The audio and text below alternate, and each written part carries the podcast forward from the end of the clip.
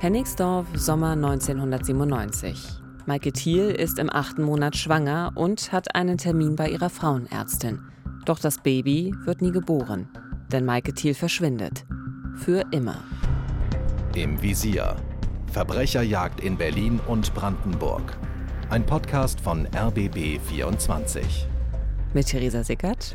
Einer Journalistin, die eine große Liebe für Podcasts und spannende Geschichten verspürt. Und mit Uwe Madel dem Mann, der die Geschichten hat. Ehrenkommissar bei der Polizei Brandenburg und seit fast 30 Jahren Autor und Moderator von Täter-Opfer-Polizei, dem Kriminalreport des RBB. Bei uns geht es heute um den Fall von Maike Thiel. Der Fall beginnt als Liebesgeschichte und endet mit dem Mord an einer jungen Frau und ihrem ungeborenen Baby. Es ist eine Geschichte über Manipulation und falsche Loyalität aus Liebe. Und es ist die Geschichte eines Mordfalls ohne Leiche, verbunden mit der Frage, kann so ein Fall überhaupt aufgeklärt werden? Kann ein Mörder verurteilt werden, wenn die Leiche seines Opfers verschwunden ist und gewissermaßen der letzte Beweis fehlt? Wir suchen heute nach Antworten und danke, dass Sie uns dabei zuhören.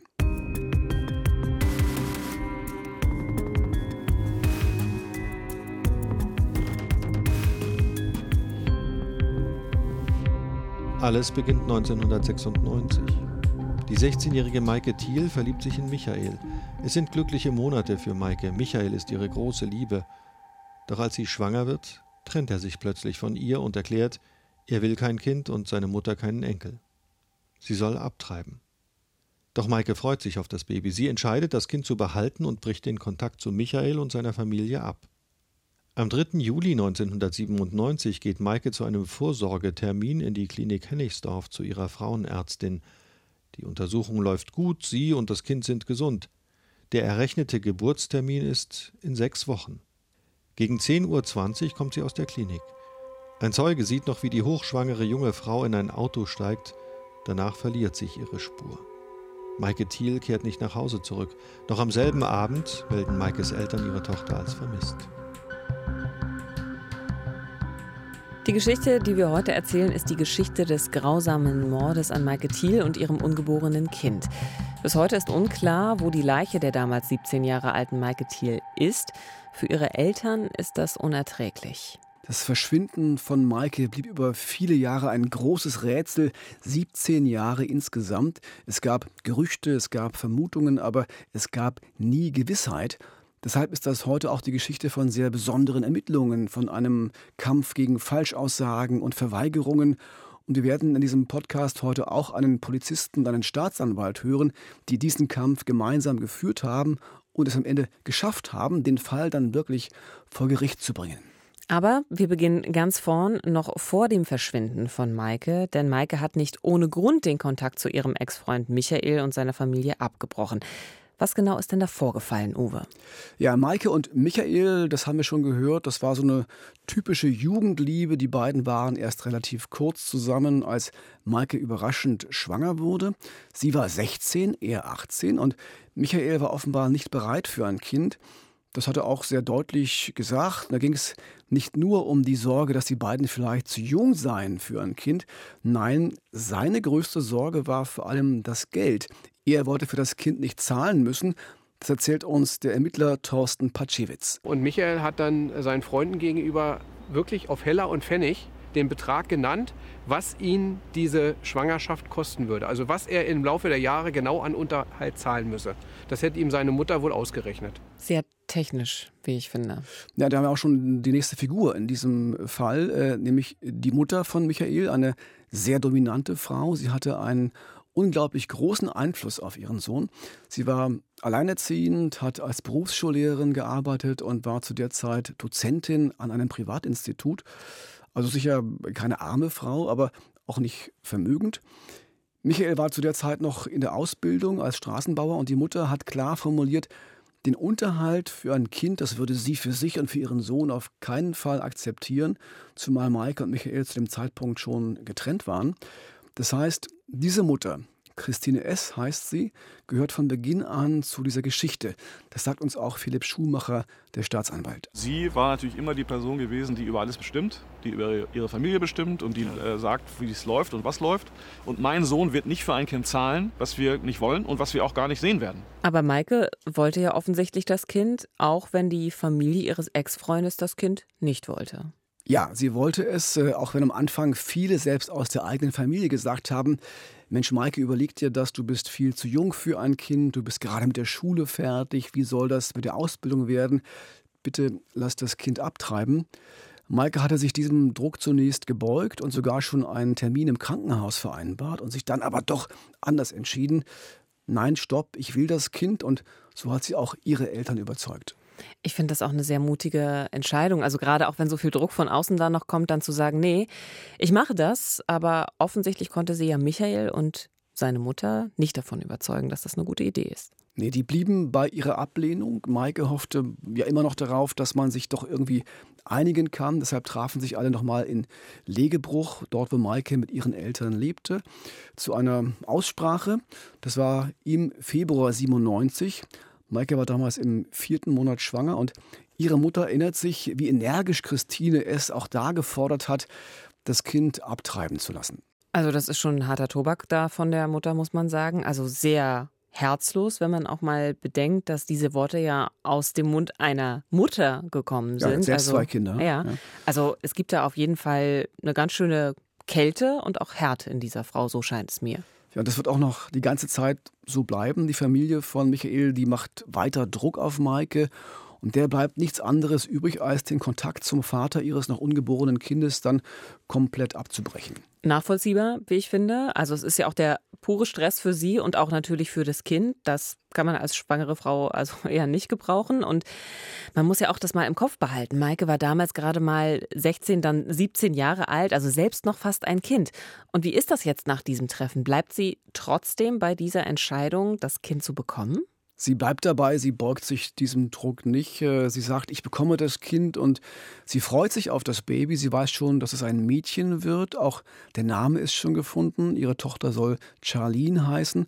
Und im Haus ihrer Eltern, wo Maike ja lebt, ist die Familie bereits dabei, das Kinderzimmer einzurichten. Und Maikes Eltern wollen auch später helfen, wollen sich um das Baby kümmern, damit Maike ihre Ausbildung zur Altenpflegerin auch erfolgreich und in Ruhe zu Ende bringen kann.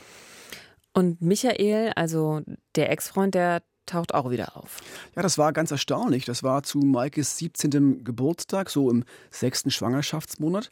Dann meldet er sich plötzlich und äh, Freunde von Maike sagen, dass sie sich damals durchaus Hoffnung gemacht hat, mhm. äh, dass vielleicht doch noch alles gut wird und äh, Michael die Verantwortung für das Kind übernimmt. Doch dazu kommt es nicht, denn ein paar Wochen später, Maike ist im achten Monat, verschwindet sie plötzlich nach einem Besuch bei der Frauenärztin. Hat der Ex-Freund etwas mit Maikes Verschwinden zu tun? Er wollte ja offensichtlich das Kind nicht. Okay, ich merke, Theresa, du machst doch schon eine Weile True Crime Podcast. Das, ja, man kann ja schon eine böse Vorahnung bekommen, oder? Das ist ein Gedanke, der bei der Vorgeschichte durchaus nahe liegt. Aber äh, Maikes Familie, die hat diesen Gedanken zunächst nicht, wahrscheinlich, weil sich Maikes Eltern sowas Ungeheuerliches mhm. kaum vorstellen können.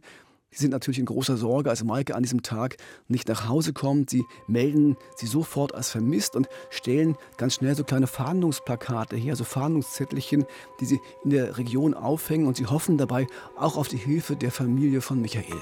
Aber vergeblich. Michaels Mutter soll die Fahndungszettel sogar wieder vom Laternenpfahl gerissen haben. Also da geht bei mir sofort so ein Film los im Kopf, ja? Also, wir haben die Drogen der Familie, wir haben diese Kaltherzigkeit gegenüber Maike und dem Kind.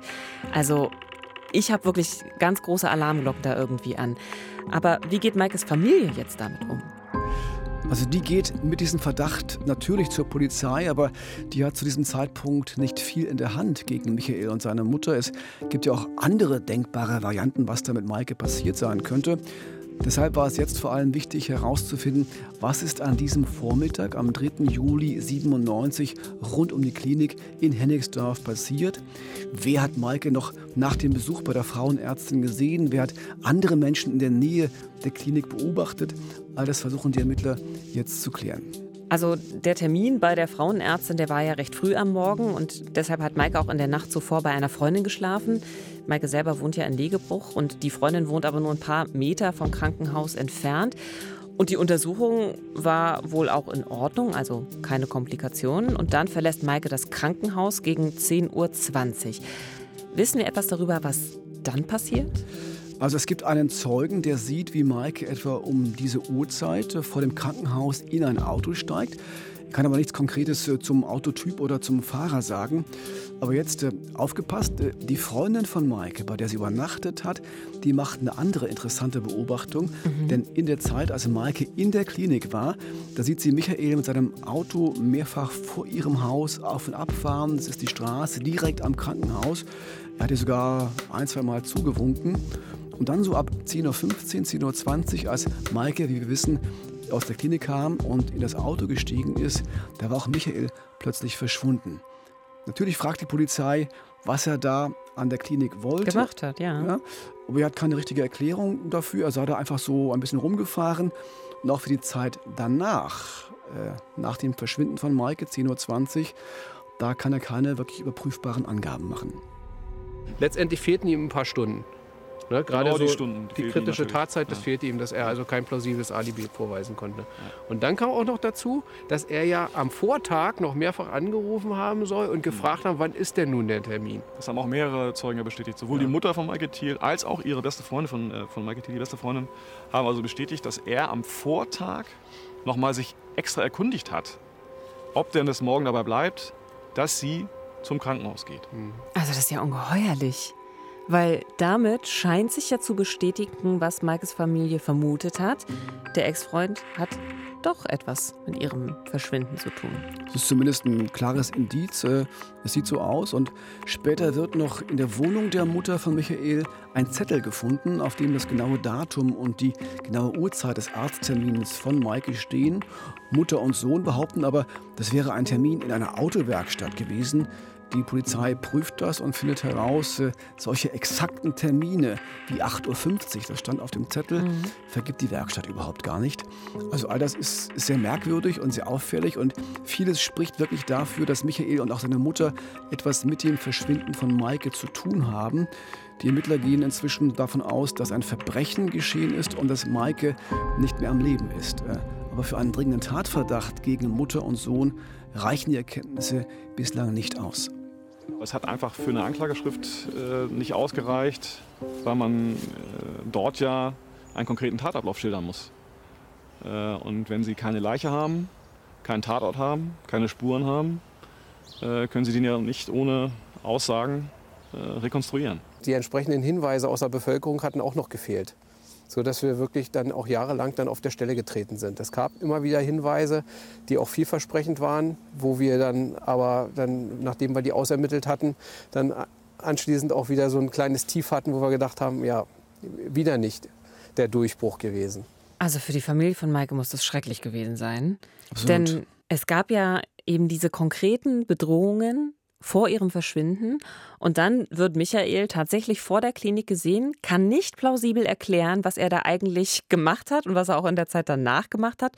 Und trotzdem läuft dieser Mann jetzt einfach frei draußen herum, weil es zu wenig Beweise gibt. Und ihre Tochter und die noch ungeborene Enkelin, die sind verschwunden. Das muss wirklich ein furchtbares Gefühl gewesen sein, so ein Gefühl von Ohnmacht, äh, auch gegenüber der Polizei. Die machen ja nichts wir wissen doch vielleicht, wir ahnen, was da abgelaufen ist, aber die machen einfach nichts. Mhm. Äh, zumal es auch in der Zeit immer wieder Gerüchte gab. Äh, ähm, es gibt Leute im Umfeld von Michael, denen hätte er im Vertrauen etwas über die Tat erzählt. Aber alle, die dann konkret von der Polizei befragt wurden, die taten so, als wüssten sie von überhaupt nichts. Das heißt, die Ermittlungen kamen nicht voran und Maike blieb verschwunden. Ihre Eltern kämpfen weiter, beauftragen zwischenzeitlich sogar einen Privatdetektiv und lassen in Hennigsdorf auf eigene Kosten eine Straße aufreißen, weil sie ja dort die Leiche ihrer Tochter vermuten. Und die Eltern riefen auch bei uns immer wieder an, bei uns Journalisten. Also bitte vergesst Maike nicht, die Polizei, die macht zu wenig. Und ich selbst habe mehrfach in der Zeit bei der Polizei nachgefragt, äh, gibt es was Neues? Wie ist der Stand der Ermittlungen? Seid ihr noch dran an dem Fall? Und wir haben auch selbst immer wieder berichtet äh, über das Verschwinden von Maike. Aber die Jahre vergingen und so richtig passierte nichts. Das heißt aber trotzdem nicht, dass jetzt die Akten wirklich geschlossen wurden, sondern äh, eigentlich immer dann, wenn es einen neuen Hinweis gibt, und so war es natürlich auch im Fall von Maike, dann gehen die Ermittler dem natürlich auch nach. Michael war inzwischen ein erwachsener Mann, er hatte das Fachabitur gemacht und einen Job als Sozialarbeiter angenommen. Doch er und seine Mutter, die blieben für die Polizei auch über all die Jahre immer noch die Hauptverdächtigen. Uwe, wann ging es dann wirklich voran in dem Fall? Also das dauerte insgesamt 15 Jahre. Im Jahr 2012 dann versuchte man nochmal Fahndungsdruck aufzubauen, den Fall in die Öffentlichkeit zu holen. Wir bei Täter und Polizei haben damals nochmal um Hinweise gebeten und sehr ausführlich auch die Kollegen von Aktenzeichen XY mit dem Ziel, wirklich die Zeugen zu erreichen, die vielleicht doch etwas über die Tat und das Verschwinden von Maike wissen und sie zu ermutigen, sich doch endlich der Polizei anzuvertrauen. Und und das hat am Ende dann auch geklappt.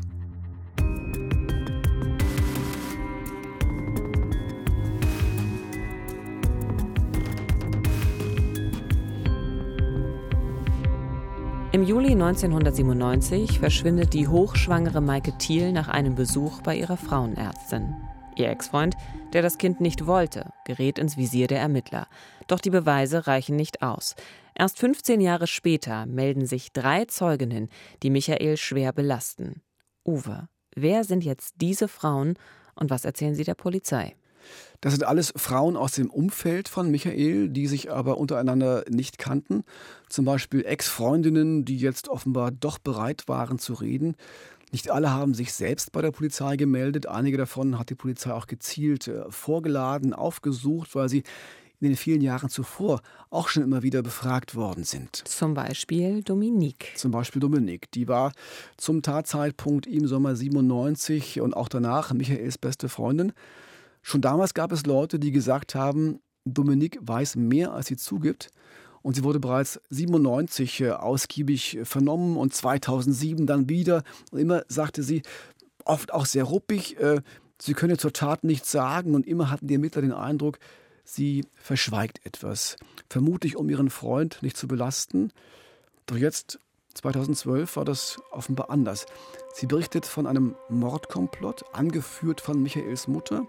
Und außerdem hätte es noch einen Komplizen gegeben, einen Freund der Familie, Manfred S. Und unter Tränen erzählt sie damals etwa das. Ja, Michael hat zu mir gesagt, er hat Maike am Krankenhaus in Hennigsdorf abgeholt mit dem Manfred S. zusammen und äh, sind dann mit ihr in den Wald gefahren und haben sie ermordet. Das ist ja ungeheuerlich. Also und das 15 Jahre später, das zu hören, also das ist wirklich krass. Das war zum ersten Mal der, der Ablauf, dass man sich vorstellen konnte, was ist da passiert. Äh, eine wichtige Aussage nachher auch vor Gericht. Äh, aber erstmal führen die Aussagen der Frauen dazu, dass Michael 2012 verhaftet wird. Für die Eltern von Mike ist das einerseits erleichternd, aber gleichzeitig auch wahnsinnig schwer zu ertragen. Denn zu der Hauptzeugin Dominique hatten sie in all den Jahren immer wieder Kontakt. Das also das entbehrt jeder Vorstellung, wenn man weiß, da waren Leute, die wussten so lange Bescheid und man hat so lange gebankt, man hat eine Straße aufgerissen und die haben einfach geschwiegen. Ja, und auch für den Ermittler, für Thorsten Patschewitz, ist das nur schwer zu verstehen. Und auch, ähm, dass diese Frauen mit Michael so viel Zeit verbringen konnten, bei all dem, was sie doch ahnten oder sogar gewusst haben über diese Tat. Es gab drei Frauen. Zwei wussten, dass er ein Mörder ist und haben trotzdem mit ihm eine, mit ihm eine Beziehung geführt wo man sich die Frage stellt, also hör mal, wenn mir jemand gegenüber gesteht, er hat eine Frau ermordet, dann suche ich doch das Weite und sage nicht, ist ja nicht so schlimm, du armer Kerl und ich bleibe trotzdem bei dir. Also mir fällt es auch schwer, das irgendwie nachzuvollziehen. Also ich würde persönlich in ständiger Angst leben, was ist, wenn ich jetzt mal schwanger werde und oder irgendwas tue, was dem Typen da jetzt nicht gefällt, macht er dann das gleiche auch mit mir? Aber na gut, vielleicht ist das ja auch der Grund, warum die Frauen so lange gezögert haben. Also vielleicht hatten sie Angst? Also ich glaube, es war auch Angst dabei. Michael soll damals ja nach dem Verschwinden von Maike anderen Jugendlichen gedroht haben, dass jedem, der ihn belasste, Ähnliches drohe wie Maike, also eine ganz klare Drohung. Mhm. Für Gerd Wegner aber, der später im Prozess vor dem Landgericht in Neuruppin der Vorsitzende Richter war, kommt noch was anderes dazu, nämlich das Gefühl, den Menschen, den man eigentlich mag, dann mit so einer Aussage zu verraten. Ich glaube, dass die in der Beziehung zum Angeklagten auch in gewisser Weise gefesselt waren. Also die erste äh, Zeugin, die hatte eigentlich einen sehr guten Kontakt zur Familie, soweit ich mich erinnere. Und die zweite hatte auch eine intime Beziehung zum Angeklagten und war sicherlich auch gefesselt in diese persönliche Beziehung. Übrigens haben die Eltern von Maike, der Hauptbelastungszeugin Dominique, äh, in diesen Jahren der Ungewissheit sogar mal eine ganz verzweifelte Weihnachtskarte geschrieben. Sie hat davon vor Gericht äh, erzählt. Ich zitiere mal aus dieser Karte. Die Eltern schreiben an Dominique, wir hoffen, Sie haben ein schönes Weihnachtsfest, ein schöneres Weihnachtsfest als wir, aber was sind schon zwei Menschenleben? Das heißt, auch die Eltern gingen davon aus, dass Dominique mehr wusste, als sie zugab. Und wusste sie mehr? Und wenn ja, was? Also Dominique wusste viel mehr. Am Ende erzählt sie, Michael hätte sie von Beginn an in die Mordpläne seiner Mutter eingeweiht und am Abend des Tages, an dem Maike verschwand in Hennigsdorf, da habe er zu ihr gesagt, die ist weg.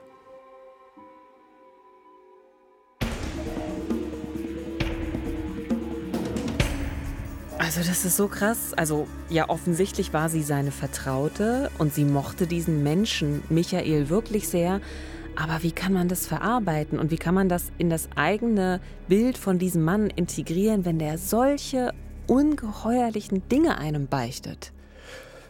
Ich weiß das nicht. Äh, vor Gericht jedenfalls sagte Dominique, ähm, dass sie sich geschämt habe und dass sie immer mit sich gekämpft habe, ob sie nun ihren Freund verraten solle oder nicht. Aber für sie war das offenbar ein ganz tiefer Gewissenskonflikt und erst später durch eine Psychotherapie habe sie dann den Mut gefunden, auch darüber zu sprechen. Also das muss auch eine extreme Belastung für diese Frau gewesen sein und gleichzeitig ist es natürlich so falsch, das für sich zu behalten. Können die Frauen denn auch was dazu sagen, wo sich die Leiche der damals eben schwangeren Maike befindet? Es gibt dazu keinen genauen Hinweis, aber Immer wieder ist von einem Waldstück die Rede, nicht weit vom Krankenhaus entfernt, wo Maike im Sommer 97 verschwunden ist. Die Polizei untersucht dieses Waldstück in Hohenschöpping, nördlich von Berlin, sehr genau. Mit Hilfe von Experten und teurer Technik werden die Bodenschichten da nach Knochenresten durchsieht. Also da ist großer Aufwand betrieben worden. Spezialleichenspürhunde aus Kroatien werden eingesetzt, aber Maikes Leiche wird nicht gefunden. Dennoch reicht die Beweislast jetzt aus, um Anklage zu erheben, auch ohne Leiche.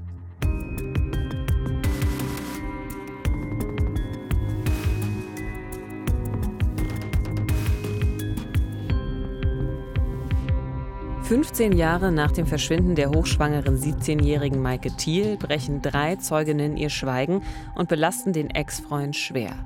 2013 beginnt im Saal 1 der Prozess vor dem Neuruppiner Landgericht. Es ist ein langwieriger und schwieriger Indizienprozess. Hunderte Akten, über 40 Zeugen, Beweise und Indizien. Der Prozess dauert 14 Monate. Lässt sich nun rekonstruieren, was mit Maike Thiel geschehen ist, Uwe?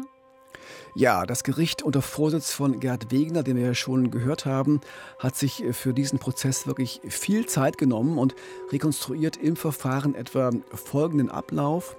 Christine S., die Mutter von Michael und quasi die Oma des ungeborenen Kindes, hat den Plan entwickelt, Maike umzubringen. Ohne sie wäre dieser Mord vermutlich nie passiert. Sie hat ihren Sohn und ihren langjährigen Bekannten Manfred S. dann zu dem Mord angestiftet. Michael fährt am 3. Juli 97 zum Krankenhaus nach Hennigsdorf. Den Termin für die Untersuchung hatte er im Vorfeld mehrfach erfragt und sich noch am Tag zuvor auch bestätigen lassen. Und außerdem steht der genaue Termin auch auf einem Zettel in der Wohnung der Mutter. Vor dem Krankenhaus dann wartet er auf Maike, fängt sie quasi ab und in dem Glauben, dass Michael jetzt vielleicht doch Vatergefühle entwickelt hat, steigt Maike ahnungslos in sein Auto. Mich macht das richtig traurig, weil Sie wird sich wahrscheinlich gewünscht haben, dass es doch noch irgendwie zu einer Versöhnung kommt, natürlich auch im Interesse des Kindes. Das ist sehr wahrscheinlich. Das haben ja auch Freundinnen von ihr bestätigt. Äh, und das hat sie vermutlich auch arglos gemacht, mhm. weil sie eben diesen Wunsch hatte, dass doch wieder alles gut wird. Und als sie dann in den Wagen steigt, dann muss sie bemerkt haben, dass Michael nicht allein ist im Auto. Denn auf der Rückbank sitzt der Bekannte der Mutter Manfred S. Die drei fahren dann von der Klinik in Hennigsdorf Richtung Autobahn. Und nach sieben Kilometern biegen sie in einen Waldweg ab, vermutlich in diesen Wald bei Hohenschöpping. Hier versucht Manfred S. nun, Maike von hinten zu erdrosseln und Michael, der auf dem Fahrersitz sitzt, hilft ihm dabei. Es ist äh, wohl so gewesen, äh, dass äh, Maike Thiel äh, sich durchaus gewehrt hat und äh, versucht hat, auch die Täter umzustimmen. Es ist dann aber wohl so gewesen, dass insbesondere der ältere Täter, der Manfred S., gesagt hat, wir ziehen das jetzt durch. Äh, und es ist dann letztendlich dazu gekommen, dass Maike Thiel im Todeskampf den Michael S. gebissen hat. Boah. Ja, das weiß der Staatsanwalt alles aus den Aussagen der Zeuginnen, denen Michael das genauso erzählt haben soll. Und das Gericht glaubt auch diesen Aussagen. Und äh, Theresa, äh, spannend ist die Geschichte mit dem Biss. Äh, Michael hat sich wahrscheinlich vom Fahrersitz aus zu Maike rüber gebeugt, um sie auch festzuhalten. Und dabei muss Maike kräftig in seinen linken Unterarm gebissen haben. Das hat Dominik auch vor Gericht genauso erzählt. Diese Bisswunde hat Michael damals im Sommer 97 tagelang mit einem Verband umwickelt und sie wurde auch damals von einigen Zeugen gesehen. Und als das Gericht jetzt diese Narbe begutachten wollte, das wäre ein ganz klarer Beweis gewesen, mhm. auch dass diese Geschichte stimmt, da ging das nicht mehr, denn Michael hatte inzwischen den gesamten Unterarm tätowieren lassen. Auf gewisse Art und Weise auch so ein bisschen verdächtig. Kann Zufall sein, aber man bekommt auch da wieder so ein Gefühl von, ah, vielleicht wollte da auch jemand irgendwie was verdecken. Ganz schön abgebrüht, wie ich finde. Aber was ist jetzt mit Maike und dem Kind? Also gibt es irgendeinen Hinweis darauf, wo die Leiche von Maike sein könnte? Hat man sie dann doch noch finden können? Leider nein, das war ja wirklich die große Hoffnung der Eltern von Maike, dass es jetzt im Prozess neue Erkenntnisse geben könnte. Äh, denn die Frage, wo ist Maike und was ist getan worden, um sie zu finden, das war eine ganz zentrale Frage auch vor Gericht, wie uns Richter Gerd Wegner sagt. Also nach Maike Thiel ist ja auch intensiv gesucht worden. Äh, sogar mit äh, sogenannten Archäodocs aus, glaube Kroatien oder Serbien, die hier extra eingeflogen worden sind, die also Leichen in einen Meter Tiefe sogar aufspüren können. Äh, es wurden verschiedene Gegenden abgesucht. Es wurde nach Müllverbrennungsanlagen gefragt. Es hat sich nichts ergeben. Also das mit den Leichenspüren, das haben wir schon mal angesprochen, mhm. aber Müllverbrennungsanlagen, das höre ich jetzt hier zum ersten Mal. Warum spielt das vor Gericht eine Rolle? Wie kommt das Gericht jetzt darauf, gezielt nach einer Müllverbrennungsanlage zu fragen? Es gab äh, eine Zeugin im Prozess, die hat berichtet, dass Manfred S., der Komplize, der hinten im Wagen saß und gewirkt hat, von Müllverbrennungsanlagen fasziniert gewesen sein soll. Die Zeugin kannte den Rentner, weil sie ihm vor ein paar Jahren sein Grundstück abgekauft hatte und dabei soll der Mann immer wieder erzählt haben, dass er früher mit seinem Kipper Bauschutt zu einer Müllverbrennungsanlage gefahren habe habe, direkt ran an die Brennkammer. Und da hätte er damals alles reinkippen können, was er wollte. Niemand habe das irgendwie kontrolliert. Kopfkino einmal mehr. Okay. Und jetzt könnte man also annehmen, eben entsprechend, dass er das vielleicht auch mit der Leiche von Maike gemacht hat. Das würde denke ich, auch erklären, warum die Leiche verschwunden ist. Denn aus der Müllverbrennungsanlage, ja, da kriegt man sie natürlich nicht zurück. Genau, das ist eine Variante. Manfred S. ist auch der Mann, der dafür beschuldigt wird, dass er eben die Leiche weggebracht hat, mhm. wohin auch immer, ob vergraben oder dann doch in die Müllverbrennungsanlage. Das bleibt offen, auch weil die Angeklagten schweigen. Nicht ein Wort zur Tat, nicht ein Wort zur Leiche, nicht mal die Aussage, dass sie unschuldig sind. Auch das hat niemand gesagt von den Angeklagten mhm. vor Gericht. Und viele Prozessbeobachter haben das Gefühl, dass sich Michael und seine Mutter vor Gericht offenbar recht sicher fühlen. Vielleicht, weil sie glauben, ohne Leiche können sie ohnehin nicht verurteilt werden. Und äh, ihre Anwälte machen das, was Verteidiger sehr häufig tun. Sie versuchen Zweifel zu säen und in diesem Fall sind sie ohne Skrupel. Alles sei ein großer Irrtum, sagen sie. Die eigentlich Schuldigen, das seien die Eltern von Maike. Also, das ist wirklich furchtbar. Also, es gibt offensichtlich leider Gottes Menschen, die in der Lage dazu sind, eine hochschwangere junge Frau umzubringen. Und die haben aber auch dann noch Verteidiger an ihrer Seite, die mit kruden Aussagen versuchen, die Familie, die ihre Tochter und das Enkelkind verloren haben, so in den Schmutz zu ziehen. Aber das ist so ein bisschen unser Rechtssystem. Das ist für viele äh, Menschen, die Opfer sind vor Gericht oder Angehörige von Opfern sind schwer zu ertragen, dass die Verteidigung mitunter ja mit solchen Anschuldigungen operiert. Aber äh, das ist ähm, auch ein bisschen deren Aufgabe, zumindest zu hinterfragen, ist das, was die Anklage formuliert, auch stimmig. Die, die müssen auch Zweifel säen, weil am Ende ist der Staat verantwortlich dafür nachzuweisen, dass jemand, der angeklagt ist, auch schuldig ist. Äh, also dass Anwälte da Zweifel säen und manchmal auch mit, mit kruden Theorien aufwarten, das ist ja nicht unüblich, aber die Frage ist, wo ist diese moralische Grenze und wo wird so eine Art Opferbashing auch draus? Und da bin ich auch bei dir. Also es gibt häufig Verfahren auch, wo Verteidiger, wie ich finde, da ist die Grenze vielleicht auch überschritten. Grenzen überschreiten. Genau. Ja. Was ich mich allerdings auch noch frage ist, also klar, die Mutter und eben auch der Sohn, die hatten keine Lust auf dieses Kind und deswegen sollte Maike verschwinden. Aber was hatte denn jetzt Manfred S. davon? Warum hat er ihnen bei diesem finsteren Plan geholfen? Also der ist von der Mutter offenbar ganz simpel angeheuert worden. Er war ein alter Bekannter der Familie und er soll, so hieß es vor Gericht, ein Frauenhasser gewesen sein. Und er hat offenbar Geld bekommen für die Tat, also ein klassischer Auftragsmörder. Dafür spricht, dass Michael einen Tag vor dem Mord einen größeren Geldbetrag von seinem Sparbuch abgehoben hat und dann kurz darauf nochmal insgesamt 3500 D-Mark. Nach Auffassung des Gerichtes war das der Lohn für Manfred S. Also ich muss das nochmal wiederholen.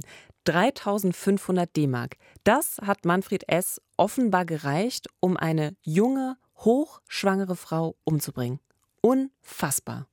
Ja, aber es gibt auch schon in der Kriminalgeschichte Fälle, wo Menschen für noch weniger Geld gemordet haben. Aber offenbar scheint eben auch Manfred S. ein Menschenleben nicht viel wert gewesen zu sein. Er muss sich am Ende aber nicht vor Gericht verantworten. Er wird auch nicht verurteilt.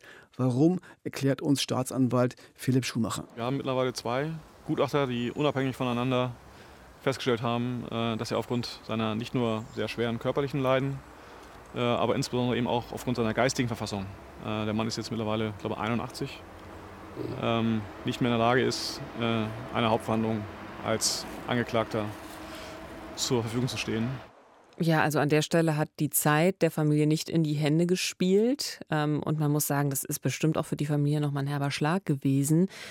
Auch sein, auch sein Schweigen. Er, äh, ja. er war der, der angeklagt war, die Leiche auch weggeschafft zu haben. Und, und er hat nichts gesagt. Er hat nichts gesagt. Ja. Aber kommen wir zurück zum Prozess. Es gibt keine Leiche nach wie vor, kein Geständnis, keine Augenzeugen, nur Indizien. Wie urteilt das Gericht über Michael und Christine S., die damals im Sommer 2014, also zur Zeit des Prozesses, mittlerweile 35 und 61 Jahre alt sind? Man muss ja sagen, wenn es keine Leiche gibt, gibt es ja auch immer eben diesen leisen Zweifel oder eben auch die Hoffnung, es könnte doch anders gewesen sein. Ist Maike vielleicht doch abgehauen? Hat sie sich selbst umgebracht? Natürlich waren da auch große Zweifel am Anfang im Gerichtssaal.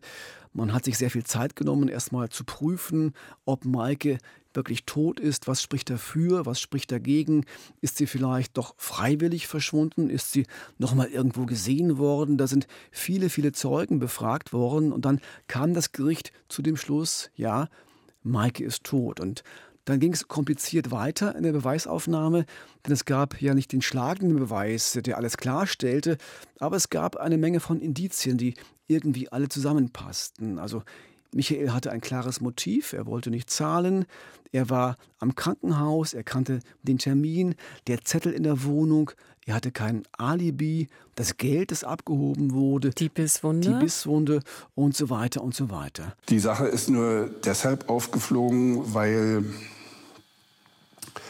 der Angeklagte Freundinnen Andeutungen gemacht hat, ähm, mit denen die Freundinnen auch nicht äh, gleich in die Staatsanwaltschaft gegangen sind. Also die mussten regelrecht dazu gebracht werden, die Wahrheit ans Licht zu bringen. Es hat dann ein abgerundetes Bild ergeben, auch zusammen mit, wir haben ja 45 Tage verhandelt, zusammen mit vielen anderen Beweismitteln, ein sehr abgerundetes Bild und die Überzeugung, äh, dass die Angeklagten die Täter sind, die hat sich letztlich daraus ergeben, dass diese beiden Freundinnen des Angeklagten im Kern dasselbe gesagt haben. Also für den ersten Vorsitzenden Richter Gerd Wegener gab es damals keinen Zweifel an seinem Urteil. Er war fest davon überzeugt, äh, Die beiden sind zu Recht beschuldigt worden äh, wegen Mordes.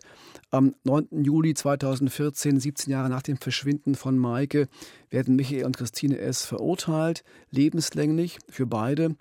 Und das, obwohl Michael zur Tatzeit erst 18 Jahre alt war. Da wäre auch eine Verurteilung nach Jugendstrafrecht möglich gewesen, so wie es auch die Staatsanwaltschaft beantragt hatte. Doch für das Gericht hat Michael wie ein Erwachsener geplant und gehandelt, voller Heimtücke und Habgier. Deshalb wird auch er wie ein Erwachsener bestraft. Lebenslänglich wegen Mordes und Christine S. lebenslänglich wegen Anstiftung zum Mord. Die Anwälte von Michael und seiner Mutter, die legen aber Revisionen gegen das Urteil ein. Bis darüber entschieden wird, bleiben die beiden in Freiheit. Wie entscheidet denn dann der Bundesgerichtshof darüber? Ja, auch das war für die Familie von Maike nochmal eine ganz harte Zeit. Fast ein Jahr lang dauerte es bis zur Entscheidung des Bundesgerichtshofes. Fast ein Jahr lang Unsicherheit? Muss dieser Prozess vielleicht nochmal wiederholt werden, dieser sehr belastende Prozess für alle Beteiligten? Und dann im Mai 2015 die Entscheidung, der BGH erkennt das Urteil von Richter Gerd Wegner in vollem Umfang an. Es ist rechtskräftig. Große Erleichterung für die Familie. Christine S. kommt nach Luckau-Duben ins Gefängnis und Michael nach Berlin-Tegel. Und trotzdem, trotzdem wollen die Ermittler die Akte Maike noch nicht endgültig schließen auch für Maikes Eltern ist es noch nicht vorbei, denn eine Frage ist noch immer unbeantwortet. Wo ist Maike? Es ist sehr unbefriedigend, dass äh, das letzte entscheidende Puzzleteil, um diesen Fall auch innerlich abschließen zu können, für uns und auch für die Familie, dass das noch fehlt dieses Teil. Aber es gibt für uns im Moment keinen Anhaltspunkt, wo wir jetzt suchen sollten. Maike und ihr ungeborenes Mädchen leben nicht mehr. Doch solange die beiden von ihrer Familie nicht würdig beerdigt werden können, bleibt das ein offener Fall. Die Eltern wünschen sich ein Grab, an dem sie trauern können. Richter Gerd Wegner fürchtet jedoch, dass dieser Wunsch unerfüllt bleiben wird. Ich habe eigentlich nicht die Erwartung. Aber wenn es tatsächlich geschehen würde, wäre das für die Familie von Maike Thiel eigentlich eine sehr wichtige Sache. Und ich könnte mir auch vorstellen, dass die Angeklagte sich dadurch auch vielleicht entlasten könnte. Innerlich, moralisch, seelisch. Nächste Woche haben wir einen weiteren spektakulären Fall. Da geht es bei uns um einen jungen Mann, der anfängt zu morden, weil er einen besonderen Berufswunsch hat. Er möchte Berufskiller werden. Vielen Dank fürs Zuhören. Alle Folgen unseres Podcasts gibt es auf allen gängigen Plattformen und auch als Videoformat bei YouTube. Wir sind im Visier Verbrecherjagd in Berlin und Brandenburg. Wenn es Ihnen gefallen hat, freuen wir uns auch über eine gute Bewertung und ich hoffe, Sie können heute Nacht gut schlafen. Das hoffe ich ebenfalls. Wissenschaftler sagen, das Böse ist vor allem die Abwesenheit von Empathie. Also egal, was Sie heute tun, seien Sie empathisch. Das Leben ist zu kurz, um böse zu sein.